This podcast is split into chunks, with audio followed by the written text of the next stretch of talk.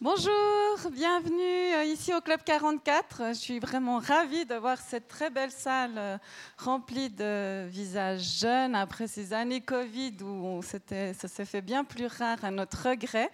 Donc euh, je voulais déjà quand même remercier, je ne vais pas dire grand-chose, mais c'est l'occasion de remercier ben, la direction du lycée, bien sûr Monsieur Rosanvallon d'avoir réussi à parvenir jusqu'à nous en ce jour un peu spécial de grève en France. Et aussi, euh, donc, euh, merci Christophe, merci Martine de rendre cela possible. Merci aux enseignants aussi. Et puis, euh, je trouve que c'est un très beau choix d'avoir proposé M. Rosan Vallon en ces temps. bon, je ne vais pas faire trop long, mais c'est vrai qu'en lisant ce livre, avec cette ambiance assez oxygène, je pense que ça va être très éclairant de vous entendre. Et ça m'a frappé de lire que maintenant la question sociale peut tant être supplanté par la question de savoir si nous allons pouvoir continuer d'habiter dans ce monde. C'est quelque chose que vous dites à un moment de votre livre. Donc je vais laisser la parole à Christophe pour la suite. Peut-être juste vous dire que si vous allez à l'université l'année prochaine, vous avez, vous avez droit à une carte étudiant. Et pour 20 francs, vous pouvez venir au Club 44 pendant toute l'année librement. Et aussi, comme M. Rosanvallon était déjà venu en 2019, ça avait marqué fortement les esprits, nous parler du populisme, nous invitant, en comprenant les ressorts du populisme, à approfondir à approfondir, disons, les voies d'expression de la démocratie. Et vous pouvez réentendre cette conférence brillante sur notre site internet librement. Voilà, je vous souhaite un très bel après-midi, Christophe.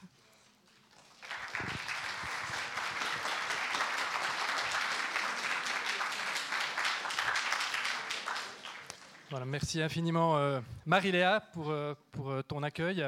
Je vous souhaite vraiment à mon tour la, bienvenue ici au Club 44. C'est un, immense plaisir euh, vraiment d'avoir euh, toute la volée troisième année de, lycéens euh, présents cet après-midi ici. Je crois que c'est un, magnifique moment qui, nous attend. Donc, si nous sommes ici cet après-midi, c'est pour accueillir et entendre Monsieur Pierre Rosanvallon.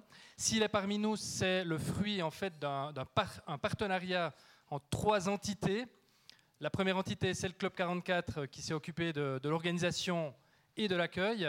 Deuxième, euh, la deuxième entité, c'est le Rotary Club de la Chaux-de-Fonds qui euh, aujourd'hui délie les cordons de la bourse pour rendre cet événement possible. Et puis troisième, la troisième entité, c'est bien sûr le lycée Blaise qui, année après année, a la chance extraordinaire de pouvoir proposer un conférencier, une conférencière dans euh, des domaines du savoir euh, toujours euh, divers et puis de, donc de, faire venir ces personnes au club 44 et au lycée en principe pour une conférence souvent très, très marquante. Donc j'aimerais vraiment remercier le club 44 et le Rotary Club pour ce partenariat auquel nous tenons vraiment très très cher. Et puis mes remerciements vont bien sûr en, priorité à, M. Rosan Vallon qui a eu la, gentillesse d'accepter notre invitation. Alors pourquoi, pourquoi est-ce que c'est une chance inouï de vous avoir euh, cet après-midi euh, parmi nous, Monsieur Rose en Vallon. Quelques mots à ce propos.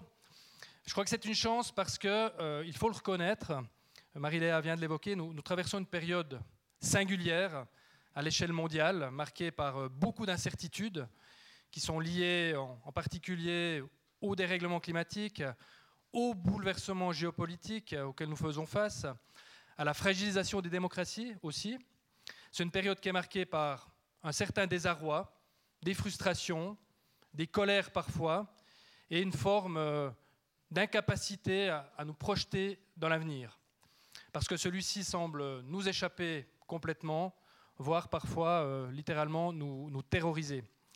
Et tout cela, toutes ces épreuves de la vie nous paralysent et euh, nous rend en quelque sorte impuissants, incapables d'agir.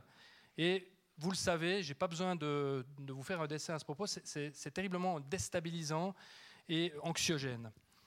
Mais cette impuissance est aussi liée, et là je me permets de vous citer euh, M. Rosanvallon, elle est aussi liée à notre, dites-vous, difficulté à interpréter l'état du monde, à l'insérer dans une histoire qui donne sens aux épreuves et aux échecs qui se superposent.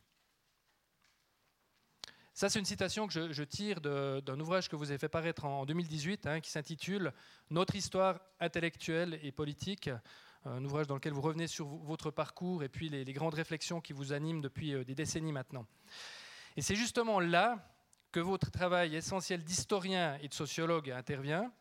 Je me permets de vous citer encore une fois, hein, ce sont les lignes qui suivent les précédentes. Vous dites que vous voulez mettre les mots qui conviennent sur cet état de choses et proposer des concepts adéquats pour rendre lisibles les traits profonds de nos sociétés afin de permettre d'en redessiner une perspective émancipatrice. Peut-être ça vous paraît un, petit peu compliqué, mais ça n'est pas tant que ça.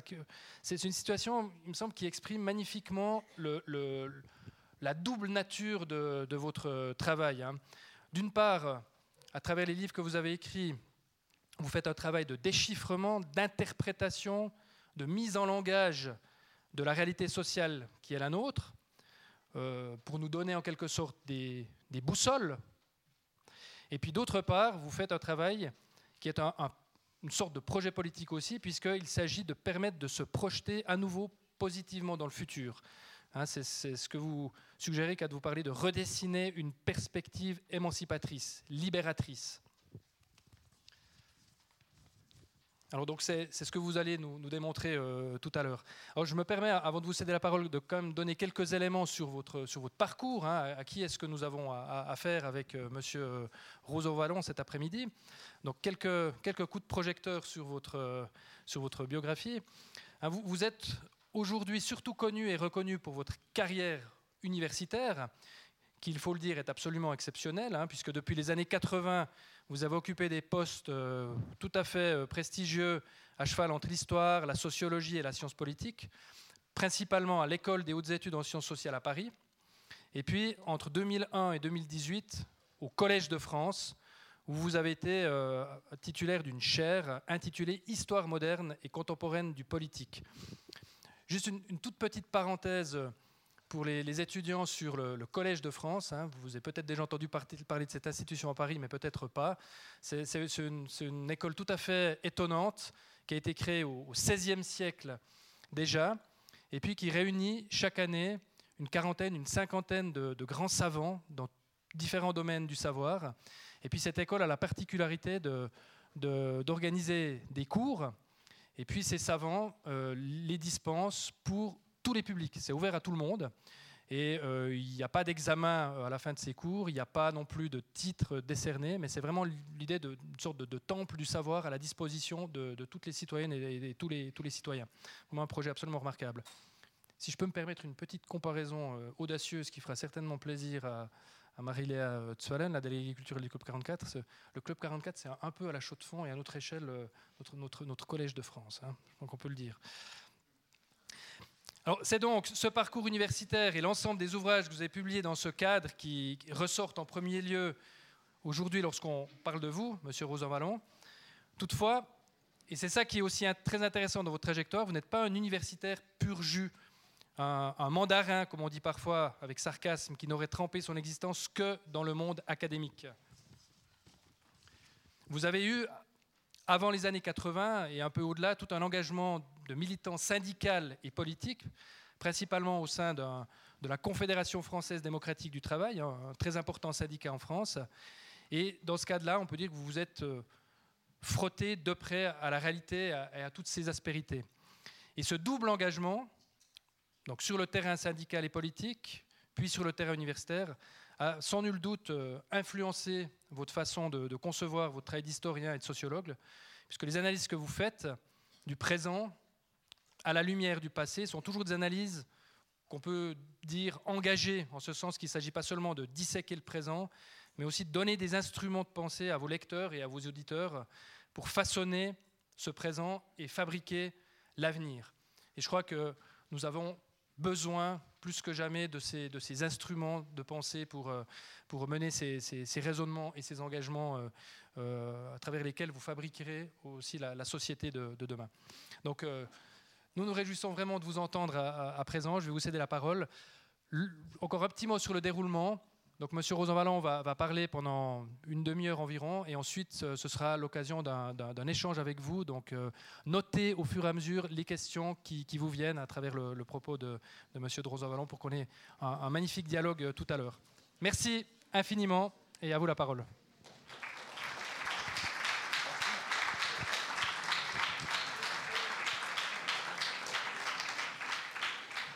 Bon, bonjour, euh, bonjour à toutes et bonjour à tous. Ça me fait très plaisir d'être euh, ici devant vous comme public parce que je me souviens quand j'avais 20 ans, c'était en 1968.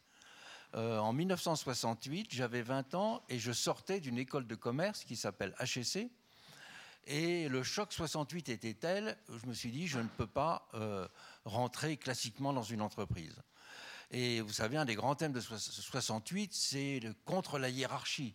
C'est de dire faut réinventer les, il faut réinventer les rapports sociaux entre les individus. Il faut réinventer le fonctionnement des entreprises, des associations.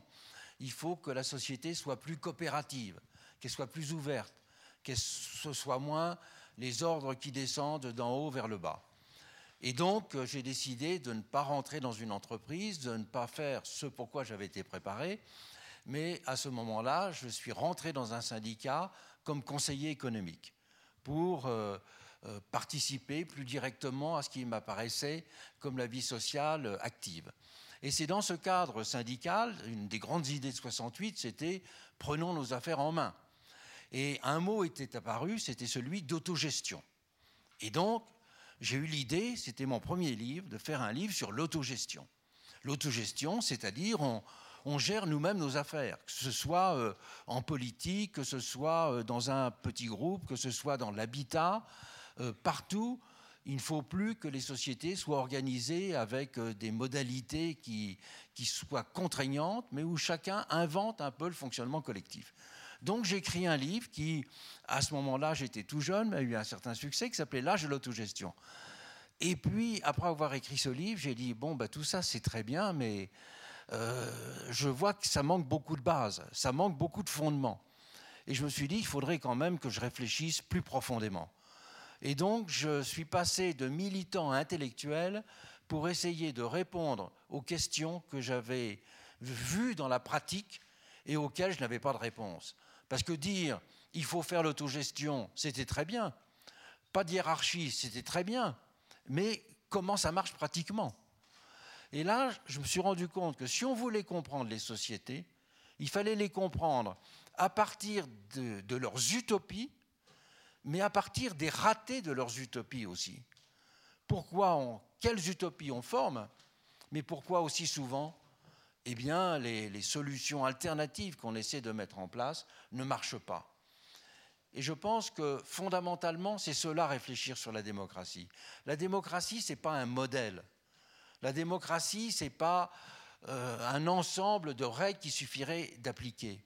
La démocratie, c'est une espèce d'expérimentation. La démocratie, c'est se poser cette question, comment en société on peut discuter et comment on peut décider en commun.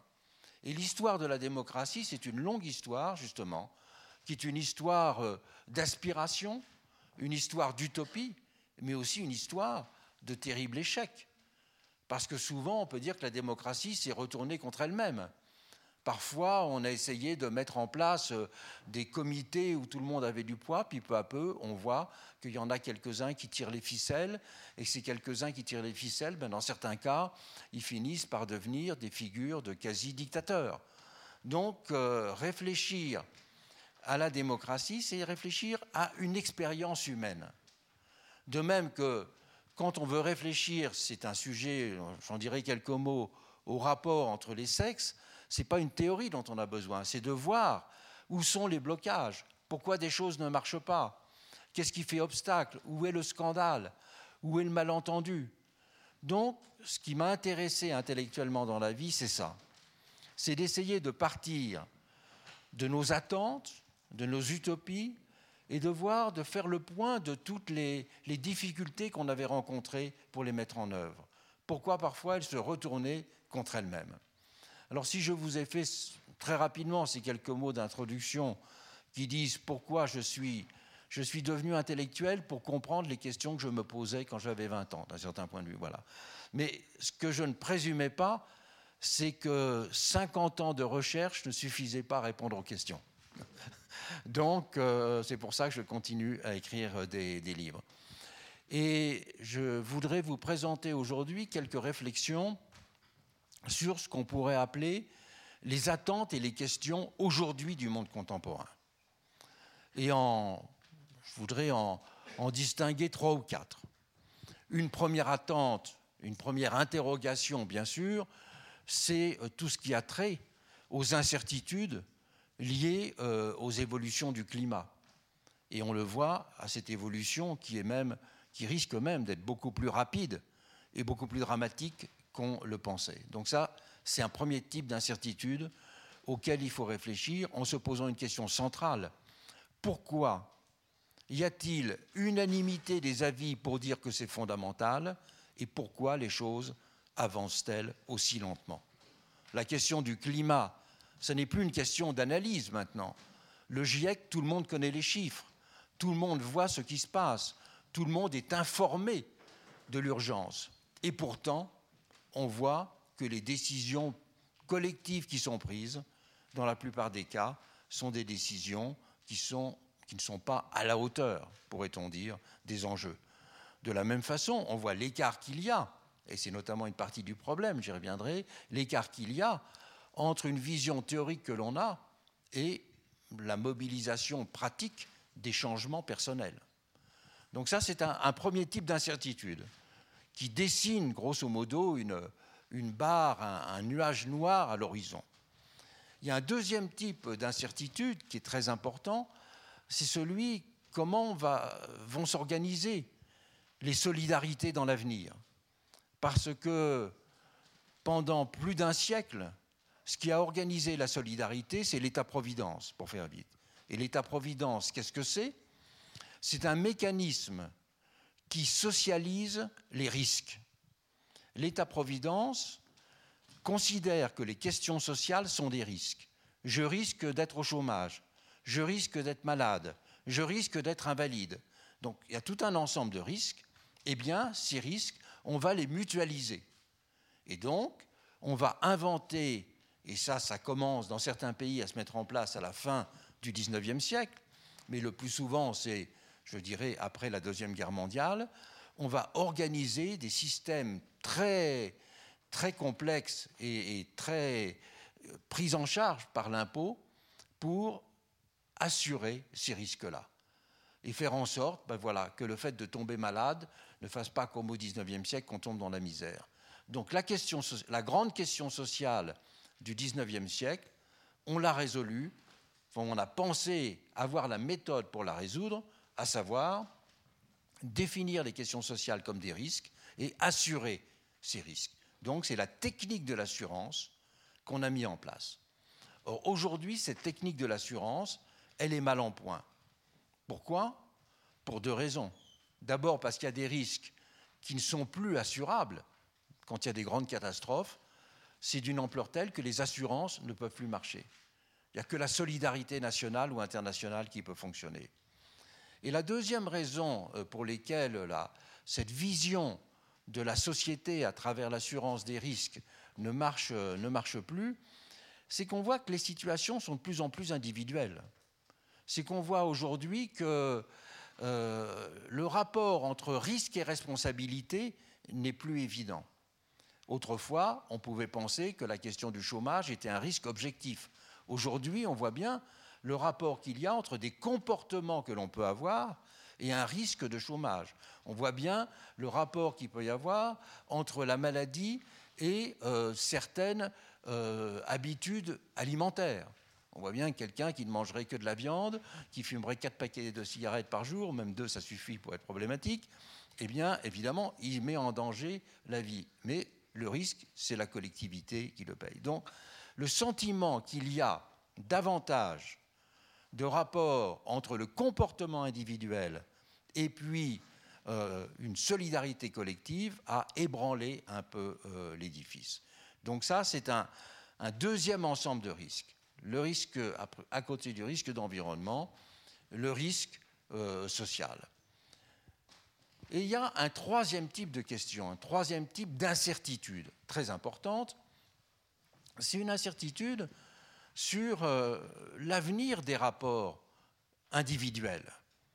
Là, les deux premières choses que j'ai mentionnées, c'est du collectif, c'est l'humanité face à la question climatique. La deuxième chose, c'est euh, des individus face à des groupes sociaux, à la collectivité au niveau de la nation ou d'un État. Là, il s'agit de choses qui nous mettent davantage en cause dans notre relation individuelle. Qu'est-ce qu'une société des égaux? Au fond, cet idéal d'égalité, il n'est pas simplement un idéal économique. Et je dirais, il n'a pas d'abord été un idéal économique. La critique de la richesse, ça a d'abord été une critique de ce que la richesse empêche chez les autres. Et d'ailleurs, on le voit bien aujourd'hui, c'est que paradoxalement, alors même qu'il y a une richesse insolente, les différentes catégories de riches ne sont pas maltraitées de la même façon. En moyenne, un grand footballeur français gagne dix fois ce que gagne un PDG.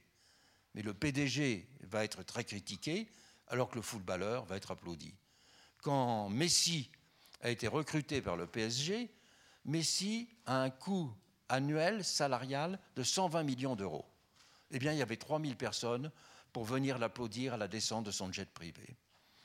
Donc, euh, euh, il y a deux poids, deux mesures, parce qu'il y a le sentiment, il y a le sentiment qu'il y a un rapport entre le nombre de buts qu'on peut marquer et puis euh, une rémunération, alors qu'il y a une socialisation de l'effort ou dans une entreprise, on peut avoir le sentiment que c'est davantage un travail collectif qui produit des résultats. Mais l'égalité n'est pas simplement l'égalité économique. J'ai écrit sur la question, j'ai publié Piketty, et donc je ne vais pas en parler ce soir. Je voudrais surtout vous parler de ce qu'on peut appeler l'égalité dans la relation. Qu'est-ce qu'une relation de personnes égales C'est un grand philosophe anglais, John Stuart Mill, qui était marié avec une des premières féministes anglaises et qui lui-même a écrit un livre sur euh, l'assujettissement des femmes, ce Stuart Mill, il a dit notre idéal devrait être de savoir comment on peut vivre en égaux. C'est-à-dire que l'égalité, c'est une relation sociale. C'est apprendre une relation, comment inventer une relation d'égalité. Et l'inventer cette relation d'égalité, c'est bien voir ce qui fait obstacle à cette relation euh, euh, d'égalité. Donc ça, c'est un troisième type d'inquiétude, d'attention qu'on trouve dans le monde aujourd'hui. Comment inventer une société des égaux? Alors bien sûr, on voit que des phénomènes comme ceux de MeToo sont très importants parce qu'ils montrent ce qui est l'envers radical d'une société des égaux, qui est une société de domination disons une société d'exploitation des individus. Et puis il y a un quatrième type d'incertitude. Ce quatrième type euh, d'incertitude, il est important pour chacun d'entre nous, c'est de savoir euh, qui je suis, qu'est-ce que je vais devenir dans la vie, quelle est mon identité?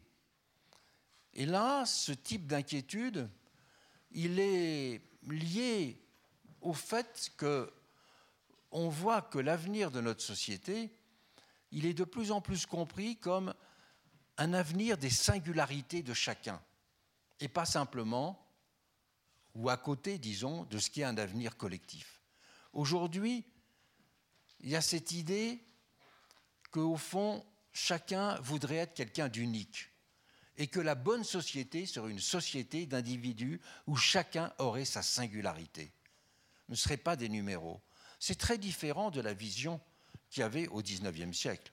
Au XIXe siècle, on voyait le progrès de la société comme un progrès des grandes masses. On disait, vous êtes une classe, et c'est dans la classe euh, dans laquelle vous appartenez que vous allez progresser. C'est parce que vous êtes dans la classe ouvrière, votre salaire va progresser, votre habitat va progresser, vos loisirs euh, vont pouvoir peu à peu se développer avec la baisse euh, du temps de travail. Grosso modo, vous allez être vous-même parce que le groupe auquel vous appartenez va se développer. Aujourd'hui, il y a un sentiment qui est plus fort, c'est de dire que chacun doit exister dans sa singularité. Alors ça, c'est exploité d'un certain point de vue par ceux qui font la mode, parce que la mode euh, euh, essaie de multiplier justement les, gestes de singularité et de faire que chacun puisse s'habiller avec le plus de singularité. Mais c'est là, personne n'est en uniforme. Mais c'est relativement secondaire par rapport à cette singularité plus essentielle. Quelles sont mes qualités? Quels sont mes talents? Comment je vais m'affirmer, euh, bien sûr professionnellement, mais pas simplement, dans tous les éléments de ma vie euh, personnelle. Donc je crois que nous sommes aujourd'hui en attente et en inquiétude sur ces, sur ces quatre points-là. Comment manifester, comment me manifester moi comme un être singulier et qui veut rentrer en relation avec les autres dans ma singularité, être reconnu pour ma singularité et ne pas correspondre à cette définition du couple que vous connaissez, la personne qui dit un couple c'est formidable, c'est quand deux personnes ne font qu'un. Le problème est de savoir lequel. Donc ça, c'est l'envers justement d'un rapport euh, d'égalité dans la singularité. Et ces quatre questions-là, reprenons-les rapidement en voyant ce que nous pouvons faire et comment elles nous concernent. La première chose que l'on voit, c'est que pendant un moment, on a essayé de faire rentrer les désastres et les désordres du climat dans le domaine de l'assurance, en disant, bon, il faut passer des mauvais moments, mais on va mettre en place des assurances contre les catastrophes naturelles. Et dans un pays comme la France, par exemple, il est obligatoire d'avoir une, une, assurance habitation. Et dans cette assurance habitation, il est obligatoire de participer à une assurance contre les catastrophes naturelles. Mais les catastrophes naturelles, deviennent tellement répétitives qu'on s'aperçoit dès maintenant que ce n'est plus le mécanisme de l'assurance qui peut le gérer, que ça doit être la solidarité nationale.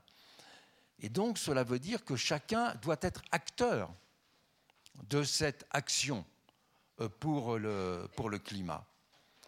Mais comment, comment l'être et comment gérer ce que j'ai signalé rapidement tout à l'heure, ce divorce entre une analyse intellectuelle et une difficulté euh, pratique? Je pense que la seule façon de pouvoir le faire, c'est que ce sont ceux qui vivront ces questions-là le plus intensément qui doivent prendre le poste de commandement.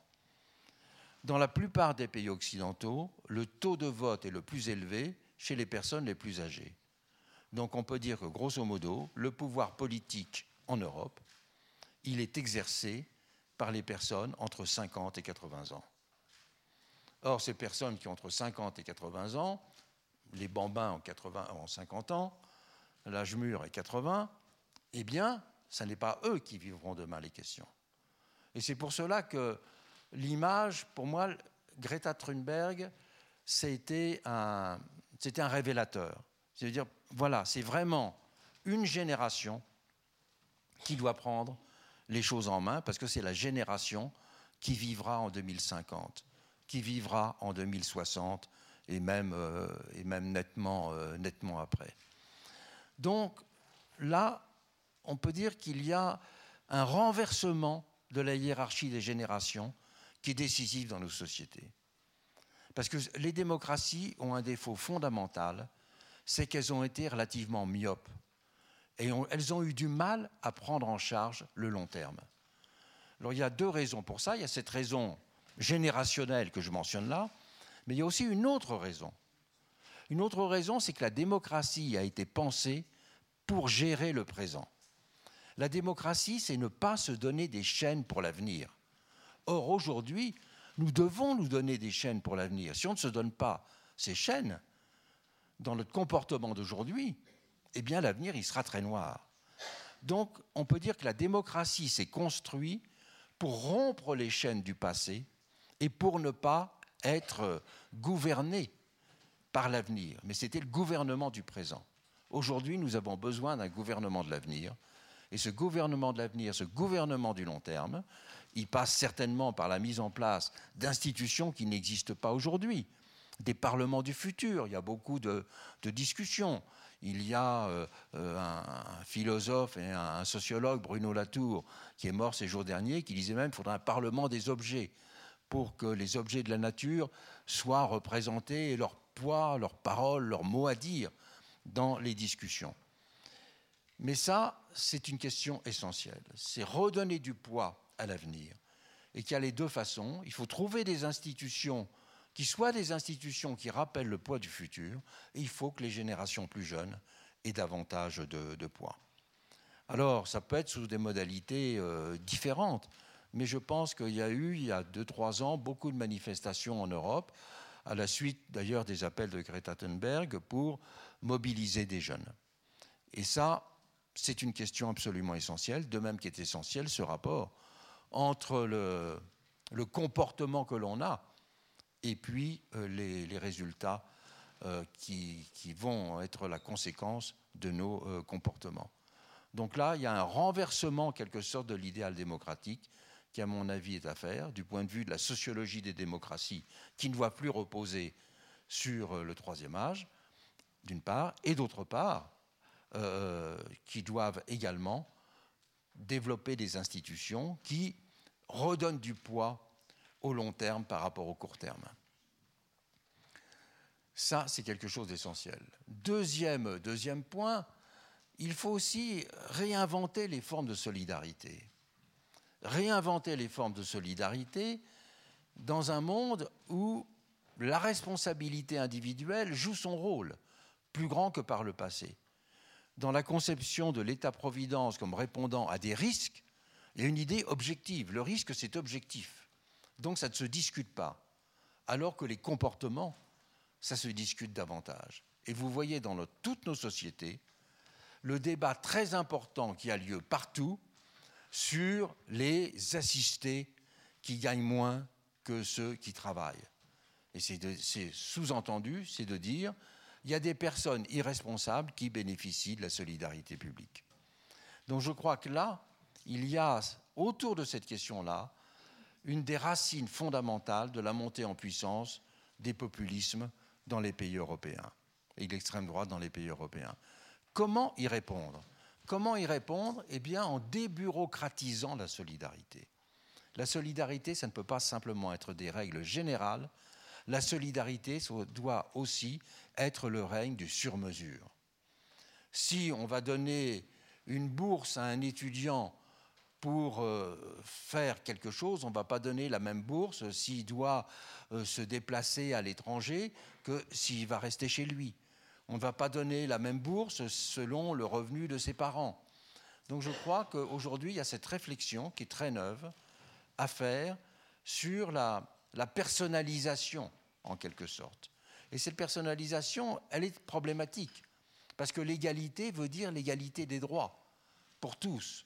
Et comment faire cohabiter cette égalité des droits avec la nécessité de plus en plus forte d'avoir une forme de, personnalisation, je dirais, euh, de, l'aide sociale, c'est une question absolument euh, essentielle. La question de la redéfinition Troisième point, la question de la redéfinition des relations sociales. La redéfinition des rapports euh, euh, euh, d'égalité, ben, on a vu à quel point le succès, enfin le succès, l'éruption mondiale qui a été MeToo pose cette question-là directement. Et cette question-là, eh bien, elle, va se, résoudre en partie, parce qu'on va changer des lois. On va changer des lois qui vont pénaliser des comportements et on le voit aujourd'hui, qui vont pénaliser des comportements dans les conduites euh, sexuelles. On va mettre en place tout un ensemble de garde-fous. Mais une fois qu'on aura développé ces garde-fous nécessaires, qui ne le sont pas encore, cette question de l'invention d'un rapport d'égalité, il va toujours être présent. Et là, ça n'est pas simplement au-delà du droit nécessaire, il faut aussi que ce soit un sujet, je dirais, du débat public permanent. Comment produire de l'égalité? Comment, euh, il y a Yvan Jablonka qui a écrit euh, un roman, un récit que vous avez peut-être lu qui s'appelle Laetitia, a aussi publié un livre qui s'appelle Des hommes justes.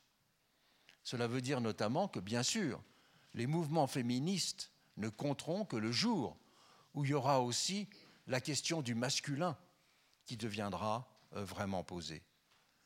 Et cela, c'est parce que ça n'existe qu'à travers un rapport.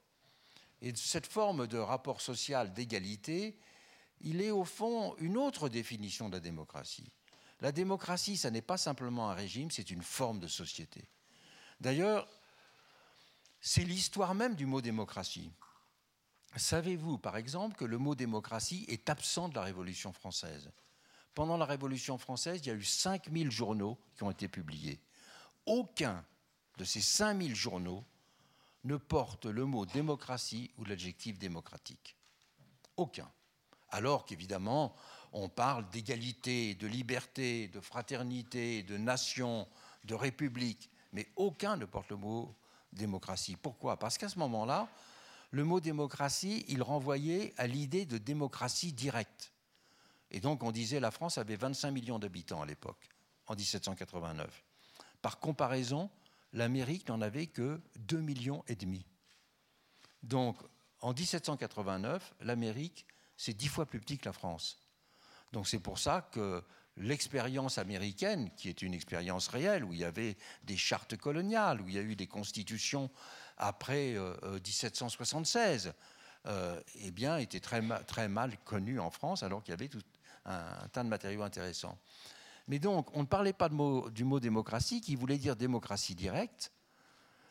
Et à ce moment-là, on a pensé peu à peu que le mot démocratie, il est revenu dans le langage courant quand on a dit, mais oui, mais la démocratie, c'est une société des égaux aussi. Et donc notre révolution ne doit pas simplement être une révolution politique, ce n'est pas simplement le suffrage universel.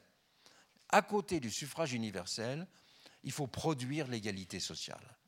Ça, ça a été, je dirais, le mot démocratie, il est d'abord apparu dans la langue française, dans la langue anglaise, pour désigner Tocqueville, quand il fait son, son livre De la démocratie en Amérique, le premier volume 1835, le second 1840, c'est ça le message du livre. En disant, souvent en Europe, on voit la démocratie américaine à travers son suffrage universel et ses institutions, mais le fond de la démocratie américaine, c'est une société démocratique. C'est ça qui compte. Eh bien, nous, toutes choses gardées, nous sommes amenés aujourd'hui à inventer une vraie démocratie des rapports entre les individus, dire un vrai rapport d'égalité. Et comment on le fait? On le fait qu'en comprenant tous les obstacles. Ça n'est pas simple, ça n'est pas avec des bons sentiments que l'on change les choses. On change des rapports sociaux quand on comprend tout ce qui fait blocage, tout ce qui fait problème, tout ce qui est un empêchement, tout ce qui est une dérive. Et cela, il faut l'écrire, mais c'est aussi tout le travail de la réflexion, euh, la réflexion collective. Le quatrième euh, élément d'attente pour nous, que j'ai signalé, euh, c'est donc celui de l'identité, celui de la singularité. Cela veut dire qu'il faut rompre avec les discours sur l'individualisme. Très souvent, on dit ah l'individualisme c'est aller contre la vie collective. Ça c'est ce qu'on pourrait appeler un individualisme de séparation. C'est un individualisme où chacun resterait dans son coin et penserait qu'il peut vivre de façon autonome.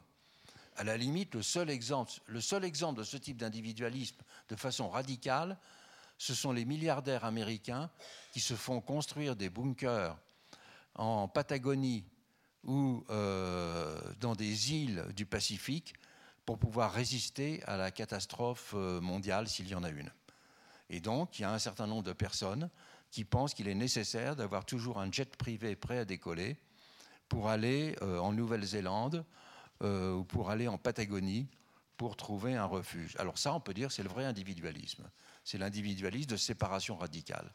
Je vis séparément de, mes autres euh, confrères et consoeurs en espèce humaine. Mais si on ne veut pas ça, cela veut dire l'individualisme positif, c'est ce que j'ai appelé l'individualisme de singularité. Et la société doit valoriser la singularité.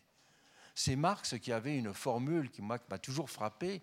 Il disait euh, l'idéal, c'est d'être une société où chacun soit l'artiste de sa propre existence. Que chacun soit l'artiste de sa propre existence, c'est le propre de l'œuvre d'art, c'est justement d'être unique. Et c'est ce à quoi, souvent, secrètement, nous aspirons, mais nous avons du mal à le réaliser. Et comment une société peut nous aider à réaliser cela?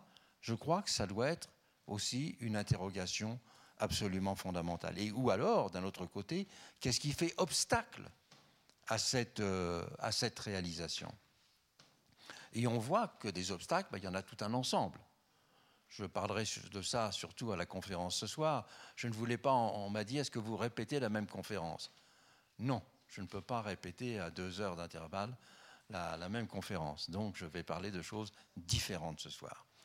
Euh, et la chose que je dirais, je vous dis quand même un certain nombre d'éléments, c'est que si on veut valoriser la singularité de chacun, il faut en finir, par exemple, avec tout ce qui est une attaque, une insulte contre la dignité et contre le respect. Il est d'ailleurs frappant de voir aujourd'hui que la plupart des grands mouvements sociaux dans le monde ne se font pas d'abord, ou pas seulement, bien sûr, ça compte, pour des motifs économiques, mais se font parce qu'il y a le sentiment d'avoir une dignité bafouée.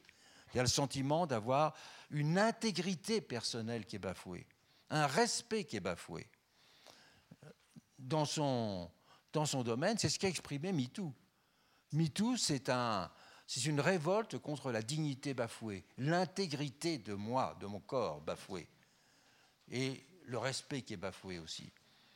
Et ça m'a frappé de voir d'ailleurs que ce, que ces thèmes de la dignité, du respect, de l'honneur, ils étaient au cœur de ce qu'a été, de ce qu'ont été les révolutions arabes. Quand on voit ce qui était le grand mouvement des révolutions arabes, c'était ces mots-là dignité, vous nous méprisez, dignité, respect, honneur. Et une société, au fond, beaucoup de ces sociétés-là étaient des sociétés de corruption. Et la corruption, c'est le, c'est justement ce qui met complètement euh, à bas le lien commun. C'est pour ça qu'il est si important de, mettre euh, en tête, si je puis dire, de tout programme politique la lutte contre la corruption. Ne serait-ce que parce que pour des raisons économiques, on voit que la corruption coûte très cher à l'économie parce qu'elle démoralise, je dirais, le sens de, de l'initiative elle fait en sorte que la récompense ne soit pas à l'effort, mais que la récompense soit au lien de copinage ou à la possibilité de, dérivation euh, euh, d'argent public. Donc, si on, lit les mouvements sociaux contemporains, on voit que la plupart des mouvements sociaux contemporains, c'est ça le nouvel universalisme. Vous savez, il y a le fameux chant de, euh, de l'international l'international sera le genre humain. Mais si on se demande aujourd'hui, qu'est-ce qui symbolise l'international aujourd'hui? Ce qui symbolise l'international, c'est tous ceux qui veulent le respect, tous ceux qui veulent la dignité, tous ceux qui veulent lutter contre les formes de dépendance, de domination. Et je n'ai rien dit, bien sûr, de ce qui est encore euh, une dimension extrêmement importante de cela, toutes les discriminations qui sont... Les discriminations, c'est à la fois des insultes à la singularité, des insultes à l'intégrité et des insultes à l'égalité. Donc c'est pour cela que c'est quelque chose de, très important. Cela euh, met en cause ces différents, éléments. Voilà en introduction quelques éléments que je voulais euh, euh, vous communiquer pour lancer, pour lancer une discussion. C'est évidemment pas très facile quand on ne se connaît pas de savoir euh, ce, qui, est le plus pertinent, ce qui va intéresser. Mais comme je ne voulais pas résumer un de mes bouquins, j'ai pensé que le mieux, c'était d'essayer de vous proposer cette vision panoramique des, des grands secteurs d'interrogation et de questionnement aujourd'hui, et de voir bah, comment on peut à la fois essayer d'avoir des éléments de compréhension je reprends euh, les paroles d'introduction, c'est-à-dire qu'au fond, la démocratie, c'est d'être capable de mettre des mots sur ce qu'on vit. Et c'est capable aussi, et la, vie intellectuelle, c'est capable d'avoir des éléments d'analyse qui nous permettent de ne plus être dans notre coin prostré, de comprendre ce qu'on vit et du coup ce qu'on peut faire aussi. Donc c'est pour cela que j'ai pensé que peut-être une introduction de ce type-là pouvait favoriser un élément de, de discussion, puisque le but de la séance, c'est surtout ça. Ce n'est pas que l'idéal, j'allais vous dire que l'idéal pour faire une conférence, c'est de commencer par poser la question qu'est-ce qui vous intéresse ou qu'est-ce qui vous inquiète? Comme on ne l'a pas fait, là j'ai présupposé que ça pouvait être ces choses-là. Maintenant, la discussion est lancée. La parole est à vous.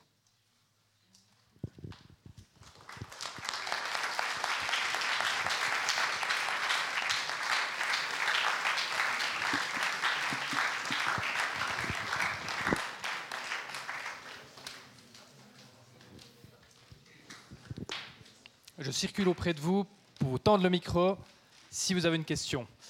Est-ce qu'il y a une première main qui se lève? Une question ou une euh, proposition, une réflexion? Euh, Bonjour. Euh, vous parliez de réalisation individuelle et j'aimerais savoir comment est-ce que c'est possible d'envisager ça en sachant que dans une société où on vit tous ensemble, on est forcément amené à certains moments à se limiter les uns les autres.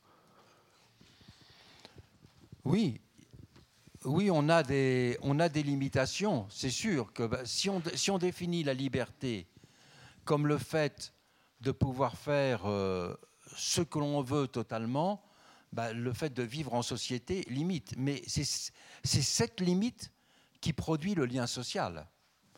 Je dirais, c'est cette, cette limite qui fait la société. S'il y, y avait une illimitation de ce qu'on pouvait faire chacun, il n'y aurait plus de société. Réfléchissez bien à ce fait, c'est la limite qui crée la société.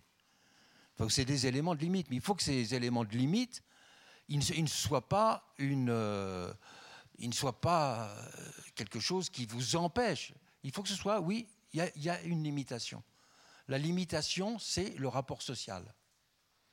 Donc si je suis seul quelque part, c'est illimité. Il est évident que si je veux écouter de, euh, de, la musique noise. Je ne sais pas si vous savez ce que c'est que la musique noise, mais si vous voulez écouter de la musique noise tout seul, très bien. Il y a des concerts de musique noise. Mais si vous voulez le partager avec 100 euh, personnes, ce sera très difficile parce qu'il euh, n'y a pas beaucoup de personnes qui peuvent écouter ensemble ce type de musique. Donc, on peut à chaque fois, on a des limitations, mais chaque limitation peut nous porter vers un groupe aussi de personnes qui veulent faire la même chose nous ne sommes pas, nous, sommes des êtres sociaux, c'est-à-dire qu'il y a des individus avec qui des rapports affectifs, des rapports d'amitié, des rapports d'amour peuvent être beaucoup plus proches. Et c'est là que nous faisons le plus fortement l'expérience de la limite. Et paradoxalement, c'est dans les rapports les plus lâches que nous faisons moins l'expérience de la limite. Et c'est pour cela, réfléchissez à cela, que la limite, c'est une construction du rapport à autrui. Et donc la limite, c'est à la fois une limitation, mais c'est un apprentissage aussi. Alors il y a des, bien sûr des bonnes et des mauvaises limites, hein, mais réfléchissez tout de même à ce, à ce fait-là. Merci. Une main se lève de ce côté. Euh, du coup, vous parliez de euh, l'égalité dans les relations. Donc, euh, pour, faire une société des égaux, il faudrait une égalité dans les relations, mais aussi que pour pouvoir réaliser nos utopies, il faudrait bah, voir un peu les blocages et les soucis. Donc, qu'est-ce que vous pensez qui seraient les principaux blocages à une possibilité d'égalité des relations? Bah, Ce qui sont des, blocages, c'est le cerveau reptilien des hommes. Et dans ce cerveau reptilien des hommes, euh, il y a un côté euh, spécialement reptilien, c'est clair, euh, dans le masculin.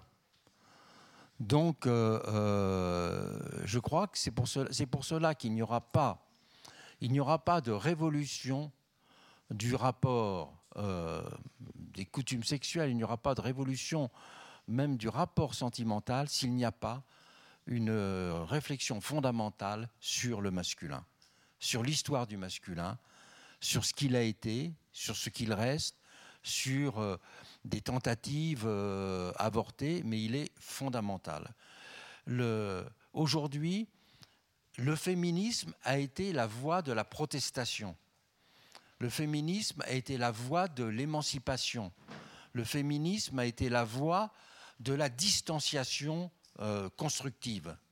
Mais il y a besoin de faire euh, l'autre moitié du chemin, et c'est celui qui n'a pas encore commencé. Et je suis frappé du fait d'ailleurs que dans le monde intellectuel, je vois de plus en plus de gens, euh, de séminaires qui se mettent en place sur le masculin, sur son histoire, sur ses, sur ses problèmes. Je crois que c'est très... Alors il n'y a pas encore beaucoup... Moi comme éditeur, j'essaie de faire écrire des personnes sur le sujet, et je n'ai pas encore trouvé d'auteur pour ça. Mais je crois qu'apparaîtront des auteurs quand bah, tous ces séminaires, ces groupes de réflexion poseront autrement la question. Le féminisme, il est né comment? Parce qu'à un certain moment, des gens ont posé la question, ont pris des paroles et ont dit ça, ça devient un enjeu, un enjeu essentiel. Et on ne peut pas penser à la question du rapport homme-femme simplement avec le combat féministe. Les combats féministes sont nécessaires, mais la lucidité masculine l'est aussi. Et cette lucidité masculine, elle reste très largement à construire, et même à penser. Ah, vous avez dit à un moment que les, euh, les jeunes ne votaient pas assez et qu'on est l'avenir, que c'est des, des, choses qui vont arriver. Est-ce que vous ne pensez pas qu'on a déjà une puissance actuellement, qu'on n'est pas seulement l'avenir, mais aussi le présent? Mmh. Enfin, que même pas forcément une puissance, mais au moins une présence. Oui, non, mais bien sûr, il y a une, il y a une présence qui est liée euh, bah, au fait d'abord qu'on peut s'exprimer à 18 ans, mais qu'il est vrai que, par exemple, la presse, la presse, elle est entre les mains du troisième âge. C'est clair. en tout cas, la grande presse. Alors bien sûr, on peut dire qu'il y a les réseaux sociaux qui existent, etc. Mais ces réseaux sociaux ont du mal à faire émerger des paroles, euh, des paroles collectives. Alors il y a eu ce mouvement de, de, de, manifestation de jeunes sur le climat il y a, trois ans, euh, juste avant la Covid. Mais effectivement, ça n'est pas encore apparu. Mais oui, la jeunesse existe, mais il faut aussi qu'elle ait quelque chose. Un, un, monde devient un monde mobilisé quand il a ses chansons. Ça, il peut les avoir. Quand il a ses écrivains quand il a ses poètes, quand il a son cinéma.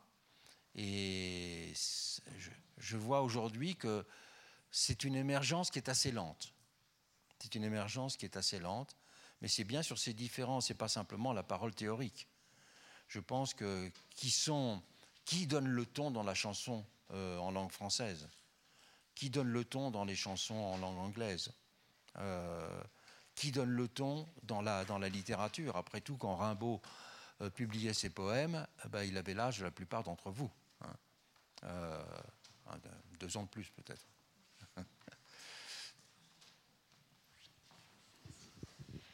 Euh, j'entends bien ce que vous dites à propos des solutions qu'il faut qu'on mette en place, notamment à propos des quatre axes dont vous nous avez parlé.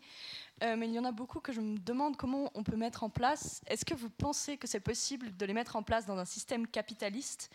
Qui se base quand même sur l'exploitation de la moitié du monde et sur l'exploitation de la moitié de la population. Oui, il faut réfléchir à ce que veut dire le, système capitaliste, parce qu'on voit, on voit aujourd'hui que si, euh, par exemple, les énergies vertes deviennent rentables, le capitalisme, le capitalisme, c'est sans foi ni loi. Donc, à la limite, euh, il y a tout, de même tout un ensemble d'auteurs euh, écologistes qui disent, au fond, au contraire, le capitalisme peut devenir un capitalisme vert. C'est presque ce qu'on peut reprocher. Mais ce qu'il faut voir aussi, c'est que le paradoxe du capitalisme, parce que le capitalisme veut dire le capital. Or, qui possède le capital dans le monde aujourd'hui? Les principaux détenteurs de capitaux dans le monde, ce sont les fonds de pension, c'est-à-dire l'argent pour l'avenir. Cet argent pour l'avenir, vous avez peut-être vu ces jours-ci qu'il y a beaucoup de débats en Angleterre parce que les fonds de pension euh, euh, ont des problèmes à cause de la politique de Madame, euh, de Madame Truss. Mais les principaux capitalistes dans le monde, ce sont les fonds de pension, partout où il n'y a pas la retraite par répartition. À côté, à côté, il y a bien sûr un certain nombre de milliardaires. Et il y a ce qu'on appelle les fonds souverains. Pensez qu'un petit pays comme la Norvège, qui n'a que 4 millions d'habitants, a quand même un fonds souverain qui est près de 2000 milliards de dollars. Trois fois celui de l'Arabie saoudite et cinq fois celui du Qatar ou du Koweït. Donc il y a aussi quelques pays qui, euh, en pensant au futur, ont mis de côté ces sommes absolument énormes. Et les bourses mondiales, ce sont les décisions que prennent les gérants de fonds de pension et puis les fonds souverains. Les milliardaires, les grands milliardaires, représentent moins de 20% du capital mondial. Alors il y a un paradoxe. C'est pourquoi les fonds de pension, c'est ça le, problème, c'est que les fonds de pension gérés par des syndicats finissent par accepter la règle du profit à court terme. On voit en permanence des syndicats, des, des, des choses sur ce sujet-là. Par exemple, un autre exemple, le fonds norvégien, qui est donc le plus important fonds souverain du monde et qui investit dans les bourses de tous les pays, qui investit dans les obligations de tous les pays. Ce fonds souverain, il est son grand juge, c'est le Parlement norvégien. Eh bien, le Parlement norvégien a évidemment pris des décisions pour interdire à son fonds souverain des investissements dans les énergies fossiles. Ça, il l'a fait très nettement. Mais en même temps, ce fonds se fait engueuler si le rendement trimestriel n'est pas à la hauteur. Alors qu'on pourrait dire, justement, ces fonds pour l'avenir, ils pourraient songer à une rentabilité à 30 ou 40 ans. Eh bien, le paradoxe, c'est que les fonds de pension, qui sont le plus souvent gérés par des syndicats partout dans le monde, les fonds de pension et les fonds souverains, qui représentent la majorité du capital mondial, paradoxalement, ont une gestion court-termiste. Donc là, moi je ne suis pas spécialiste de ces questions-là, mais je fais écrire un ouvrage sur ce thème actuellement. C'est pour ça que je m'y intéresse. Et pour montrer que ce paradoxe du capital qui est social et de la gestion qui est capitaliste, si je puis dire, au sens euh, pour le profit immédiat, quoi. Hein. Et y compris au Parlement norvégien. On voit des gens, euh, et, pareil, euh, dans des, conseils d'administration de fonds de pension. Donc je dirais que la question du capitalisme, elle est double. La question du capitalisme, elle est celle de la mentalité capitaliste, c'est-à-dire une façon de, concevoir le profit, de concevoir l'avenir. Et, c'est cela qu'il faut d'abord euh, changer. Le capitalisme, c'est une abstraction, si on en parle comme ça. Il faut voir qui est le capital, qui possède le capital. Il faut avoir une réflexion matérialiste sur le capitalisme et pas simplement une réflexion symbolique.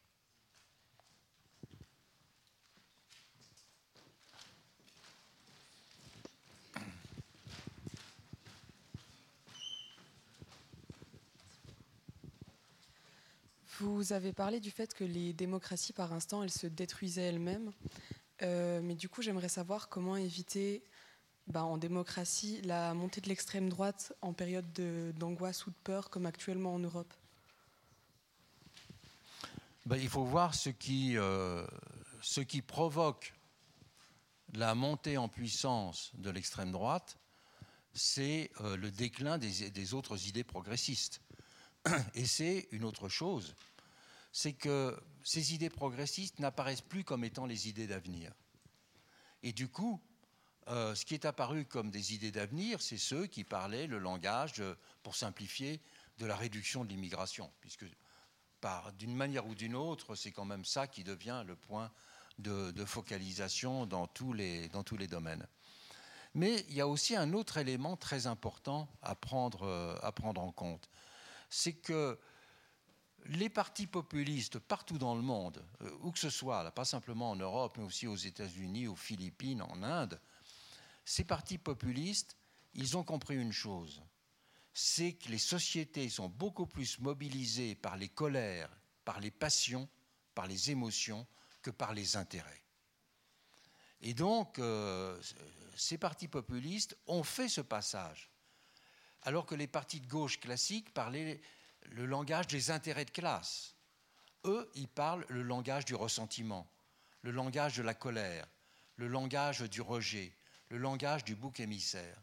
Et ça, je crois que cette compréhension qu'ont eu les populistes des émotions et des passions sur lesquelles ils s'appuient, des émotions négatives, des émotions destructrices, doit faire réfléchir sur la nécessité de réintégrer positivement l'attention euh, aux passions, de, les, vraiment de les prendre en, compte. C'est ce que j'ai essayé de faire, moi, dans, mon dernier livre qui s'appelle Les épreuves de la vie. C'est de montrer qu'il fallait euh, euh, partir de là et ne plus en rester simplement. Bien sûr, il y a toujours des conflits d'intérêts. Bien sûr qu'il y a toujours une opposition entre profit et salaire. Bien sûr qu'il y a toujours une, une concurrence du capital et du travail, si on veut. Mais euh, de plus en plus de choses se situent au niveau des émotions et des passions. Parce que c'est là que se joue aussi le rapport social, le ressenti du rapport social. Et se sentir méprisé et avoir du ressentiment à cause de ça, c'est extrêmement important. Et donc si on n'a pas une politique du respect, si on ne dit pas nous, nous sommes ceux qui voulons nous battre pour le respect et la dignité, eh bien c'est la parole populiste du ressentiment qui l'emporte. Donc il ne faut pas simplement... Euh, une critique doit comprendre une réussite. On ne peut pas répondre à un mouvement si on n'a pas compris au fond pourquoi il réussit. Si on pense qu'il réussit simplement parce qu'il est la résurgence malheureuse des malheurs du passé, on n'explique rien, sinon sa propre impuissance.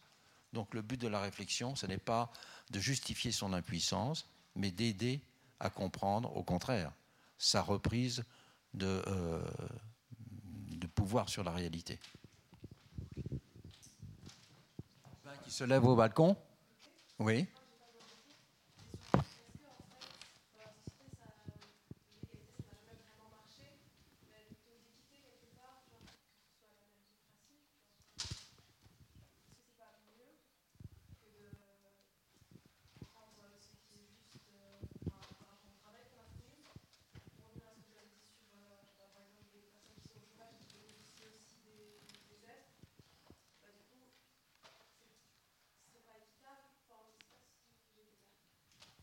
Avez été clair pour montrer que effectivement il y, a, deux dimensions dans l'égalité. Il y a l'égalité relation, pourrait-on dire, et l'égalité distribution.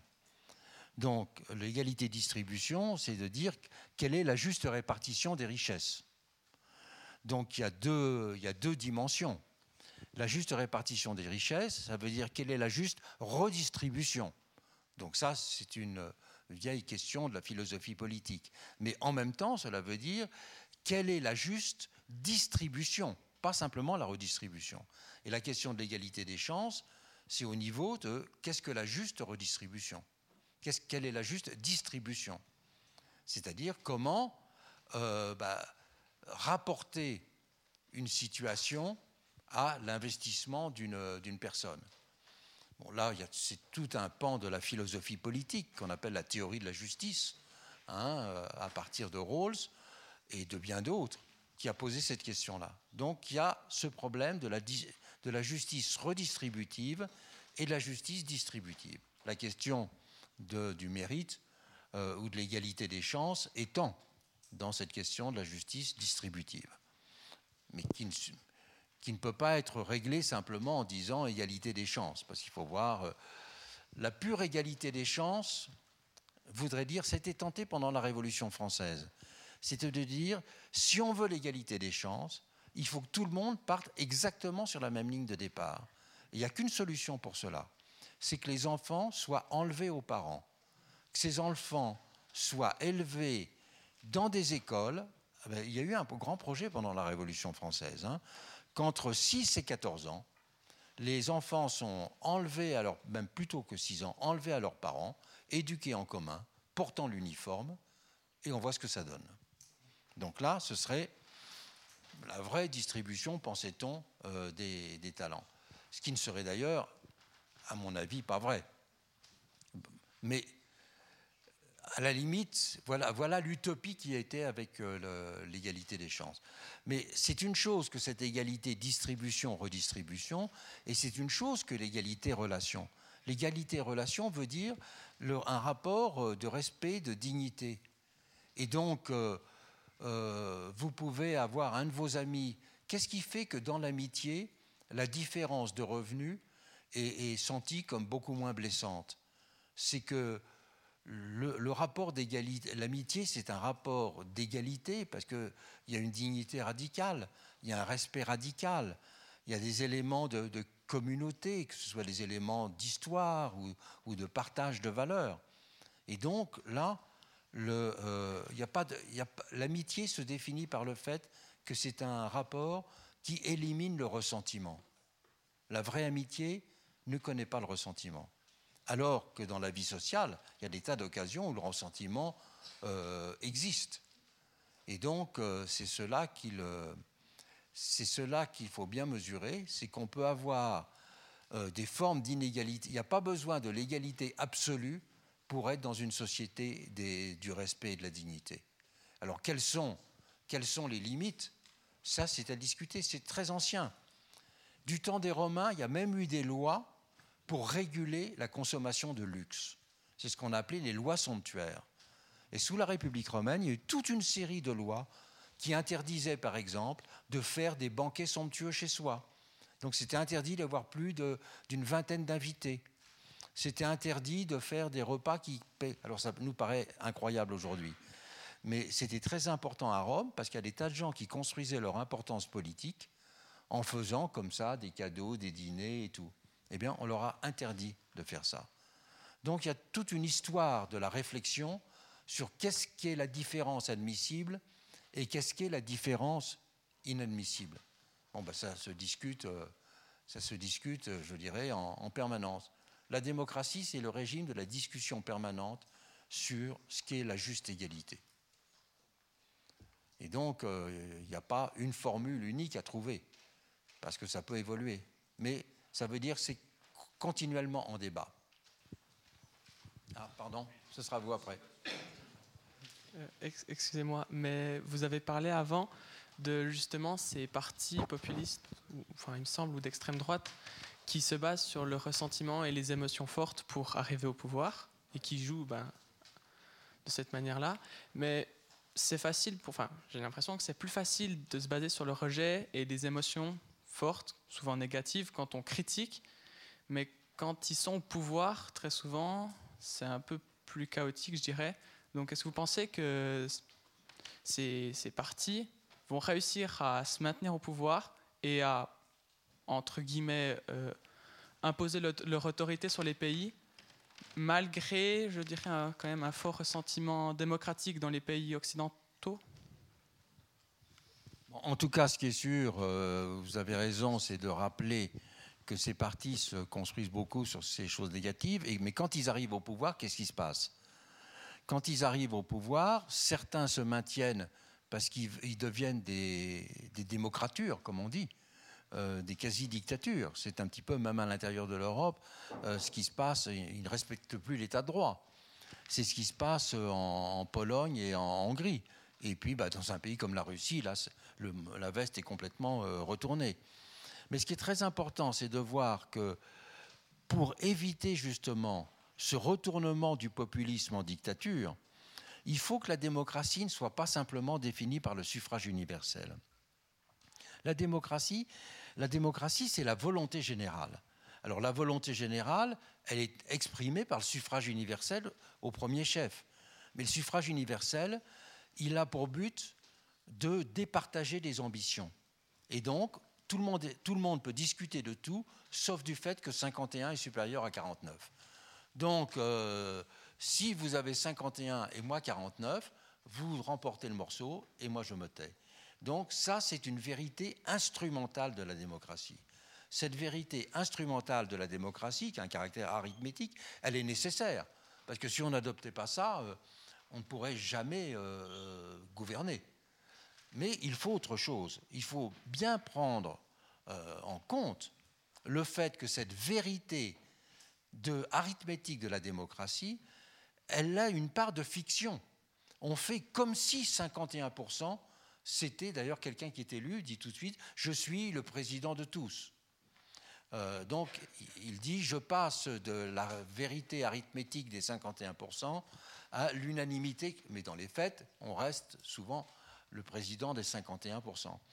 Et cela veut dire qu'en démocratie, il doit y avoir d'autres modalités d'expression de l'intérêt général, et notamment deux autres. Une première chose, c'est que euh, la démocratie, ça n'est pas simplement le pouvoir de l'instant. La démocratie, c'est l'enracinement dans une histoire de la démocratie. Et cet enracinement dans une histoire, il se traduit notamment par le fait qu'il y a des constitutions. Une constitution, c'est le temps long des démocraties.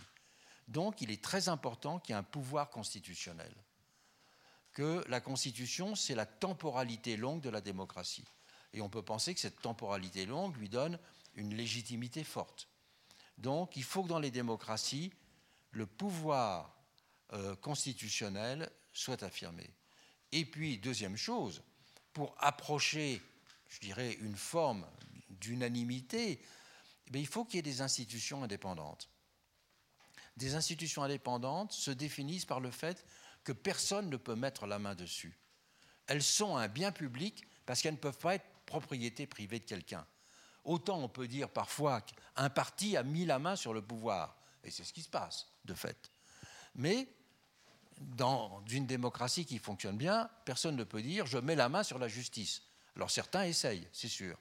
Et ce qui caractérise justement des pays comme la Pologne et comme la Hongrie, c'est que ces deux pays disent j'ai gagné les élections et donc je suis totalement légitime. Et donc pas de pouvoir constitutionnel, pas de pouvoir judiciaire, pas d'autorité indépendante. Et c'est pour ça qu'il faut dire que la démocratie repose sur trois pouvoirs, trois principes le principe majoritaire, incontournable, le principe constitutionnel et le principe, je dirais, de, l'indépendance, c'est-à-dire qu'il y ait des institutions qui ne puissent pas être propriété privée d'un groupe, qui ne puissent pas être appropriées. Donc voilà ce qu'on peut dire. Vous avez... Allez, prenez pas le micro, allez-y directement.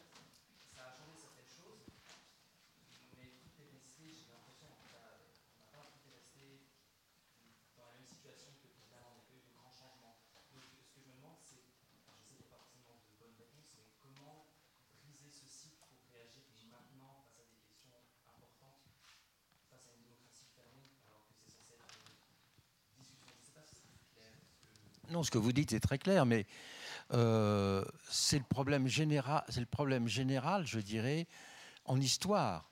Comment des acteurs apparaissent? Comment des, comment des thèmes s'imposent? Et qu'est-ce qui se passe? Ben, Ces thèmes s'imposent parce que parfois c'est un, écrit qui surgit et qui, euh, euh, en 89 en France, c'était qu'est-ce que le tiers-État Aux États-Unis, c'était common sense? Entend un essai qui, qui met le feu à la plaine, disons. Hein. Euh, c'est ça aussi, le monde politique, c'est de voir que le feu à la plaine, ben, il, se met parfois à travers euh, euh, un, fait qui embrasse tout, un, écrit, parfois une chanson, parfois une, révolution ou une révolte quelconque. Il n'y a pas de recette, mais en tout cas, c'est parce que des initiatives se prennent et que des initiatives, à un moment, il y en a une qui met le feu à la plaine. Et ça, ça ne se commande pas, on ne sait pas pourquoi. Mais en tout cas, c'est ça. C'est dans, un monde dans lequel il y aurait plus d'initiatives euh, euh, prises par des gens de 18 ans, euh, eh bien, il arrive un moment où peut-être il se passe, il se passe quelque chose. Je crois que parfois même, c'est dans l'ordre de la chanson, c'est très important on vit quand même dans des sociétés dans lesquelles la, communication n'est plus simplement une communication écrite. Des fois, c'est un film euh, qui devient un petit peu, euh, un, point de ralliement, un peu un, symbole. Si je fais l'histoire euh, des mouvements féministes, bah, c'est un petit peu ça. C'est tout d'un coup, il y, a eu, des livres, une manifestation qui a pris une importance symbolique et qui a changé le cours des choses. Mais vous avez raison, ce serait d'ailleurs un très bon sujet de, thèse, ça, c'est de voir euh, comment, en, en, faisant il faudrait que le problème soit tout de même limité. Comment euh, le feu se met à la plaine dans l'histoire Voilà. D'autres questions? Oui? Ah, je, vous passe le, je, vous passe le, micro, sinon vous ne serez pas entendu par, vos, par tous vos camarades. Ah là, il y a au troisième rang, là. Y a... Euh, vous nous parliez euh, avant de renversement des hiérarchies entre les générations. Euh, je ne sais pas si j'ai bien compris le terme de renversement comme étant plutôt une abolition ou bien une inversion. Euh, dans le cas où ce serait une inversion de la hiérarchie, comment est-ce qu'on peut penser que finalement reconduire un système euh, d'oppression ne risque pas d'amener d'autres problèmes après pas, Le renversement, ce ne serait pas, serait pas l'oppression. c'est de voir aussi comment un principe de justice, c'est que doivent l'opinion de ceux qui vivent des problèmes doit l'emporter. Or là, c'est typique sur ces questions du climat. Euh, ceux qui vont vivre ces problèmes, euh, c'est un certain type de génération, ou deux générations au pluriel. Donc ça n'est pas rejeter les autres, c'est imposer euh, cette, cette question. Et moi je pense que ça vaudrait le coup qu'il enfin, que ça impose en Europe un, un manifeste de génération disant simplement cela. C'est ceux qui vont vivre c'est ceux qui vont vivre les conséquences du bouleversement écologique qui doivent être aujourd'hui euh, aux avant-postes de, euh, de l'écoute, ce qui n'est pas le cas.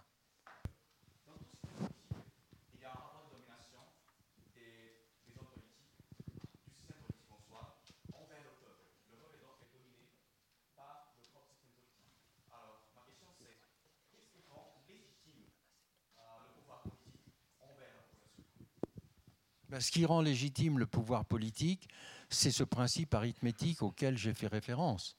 C'est que euh, la, la, politique, la démocratie, il y a une définition qu'on a donnée de la démocratie en disant c'est le pouvoir du dernier mot.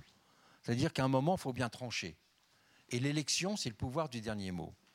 Alors, certains ont critiqué l'élection en disant que l'élection, c'était un moyen très discutable de trancher, parce que l'élection, c'est souvent une compétition des ambitieux. Et donc l'élection n'est pas tellement le concours des, euh, candidats au bien commun, mais la compétition des ambitieux. Alors il y a un pays qui a théorisé cela, c'est la Chine. La Chine a dit, nous, pas jamais de suffrage universel, parce que l'Occident nous apprend que le suffrage universel met en place une compétition des ambitions. Donc c'est quelque chose de très mauvais pour le bien commun. Donc nous, on a une autre technique pour nommer les gouvernants, c'est qu'ils soient les meilleurs et les plus vertueux. Donc on, met en place un espèce de système de concours.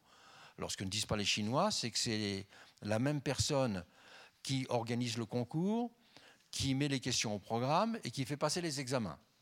Donc effectivement, euh, mais c'est une théorie, euh, c'est une théorie chinoise qui avait d'ailleurs développé avant Xi Jinping. C'était déjà une théorie développée par euh, le grand nationaliste républicain chinois qui était Sun Yat-sen. Pendant la Révolution française, on a pensé répondre à cette question-là en interdisant les candidatures dans les élections, en disant quelqu'un qui se porte candidat, c'est un prétentieux. Il pense qu'il est plus fort que les autres. Donc, pas de candidature aux élections. Alors il y avait un peu de magouille dans les tiroirs, dans les couloirs, mais ça avait une conséquence très simple. La première conséquence, c'est que c'est très. Pendant la Révolution française, le vote est organisé dans ce qu'on appelait des assemblées primaires d'un millier de personnes.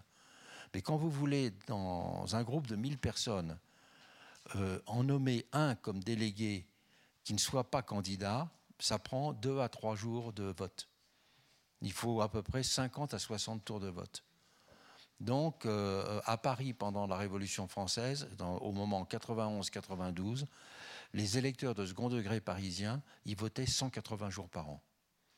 Donc, euh, ce n'est pas forcément la bonne solution. Et ça prouve que l'élection comme compétition, effectivement, des ambitions, bon, ça c'est limite, mais c'est un côté incontournable.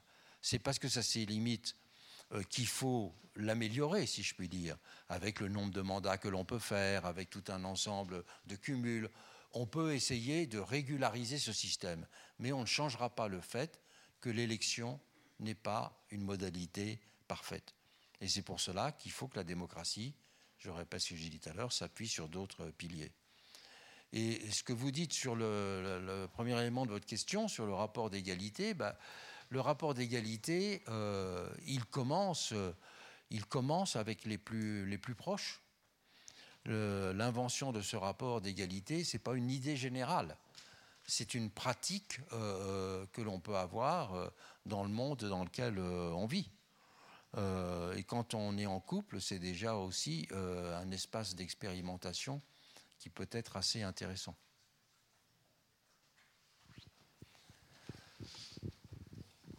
D'autres, je ne sais pas quelle est la. Hein, on arrive à la limite de l'exposé. Est-ce qu'il y aura une ultime question, peut-être Mais lui, vous entendra, mais peut-être vos camarades pas. Euh, vous dites que les jeunes devraient un petit peu prendre le pouvoir, lancer des initiatives et que c'est leur voix qu'on devrait réellement entendre parce que c'est eux les futurs acteurs de la société. Mais est-ce que, en tant que jeunes, on peut réellement euh, se sentir concerné par ce, qui, arrivera dans le futur. Parce que bien sûr que les médias montrent les jeunes dans les manifestations, mais est-ce qu'au final, ce n'est pas forcément une minorité de jeunes? Est-ce qu'ici, dans cette salle, il y a beaucoup de gens qui se sentent vraiment concernés par la politique? Et est-ce que, ben, je pense que beaucoup de gens s'intéressent ici au climat et à l'évolution euh, de notre planète, euh, à l'égalité homme-femme, à l'égalité entre tous, évidemment, enfin je pense. Mais est-ce que ici, on se sent prêt à agir pour le futur, pas qu'au niveau euh, écologique et au niveau social, mais est-ce qu'on se sent prêt à agir dans l'intégralité du monde et aussi économiquement? Parce que ben, nous, on est lycéens, donc en soi, euh, économiquement, on n'a aucun impact réellement. Et je pense que c'est très joli et très important de parler d'écologie, mais il faudra bien forcément vu dans le monde dans lequel on vit, donc capitaliste, il faudra forcément l'allier à un moment avec ce système, et c'est pas forcément quelque chose d'évident, c'est d'ailleurs des questions que se posent nos dirigeants actuellement, mais comment nous, jeunes qui ne sont pas intervenants dans la vie économique, on pourrait maintenant, désormais, intervenir euh, réellement, justement? Vous savez, là, on dit souvent que la démocratie se définit comme un régime représentatif.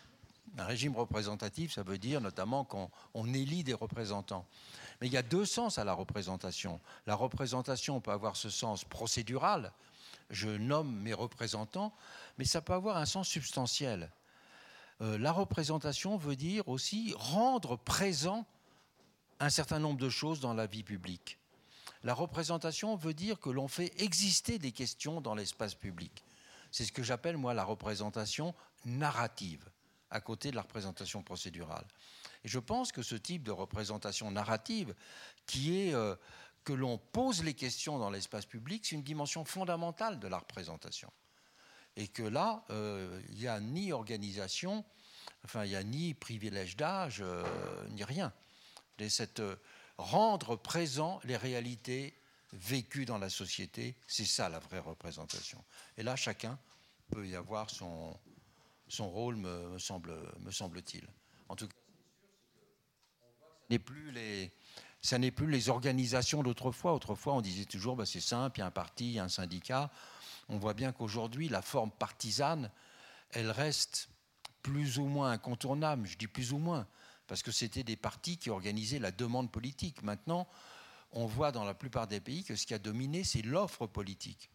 C'est quelqu'un qui, qui, se présente et il représente une offre politique. Il essaie d'obtenir l'adhésion d'acheteurs, si je puis dire.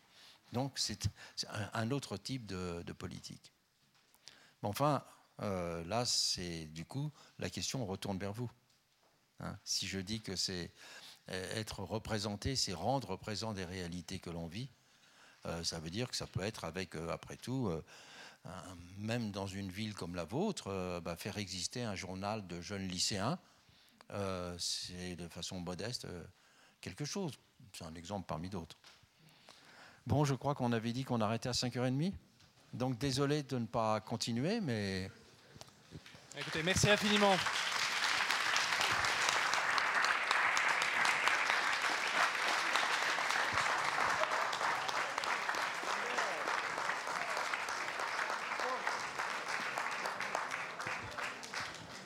Je vous remercie vos questions qui démontrent votre intérêt par rapport aux propos de M. Rosa Vallon. Donc, euh, bon retour chez vous et puis euh, j'espère que vous repartez avec un certain nombre d'outils que vous allez encore euh, faire tourner dans votre cerveau ces prochains temps, reprendre avec vos, vos enseignants pour continuer à penser et à transformer le monde, puisque c'est ça qui est en jeu.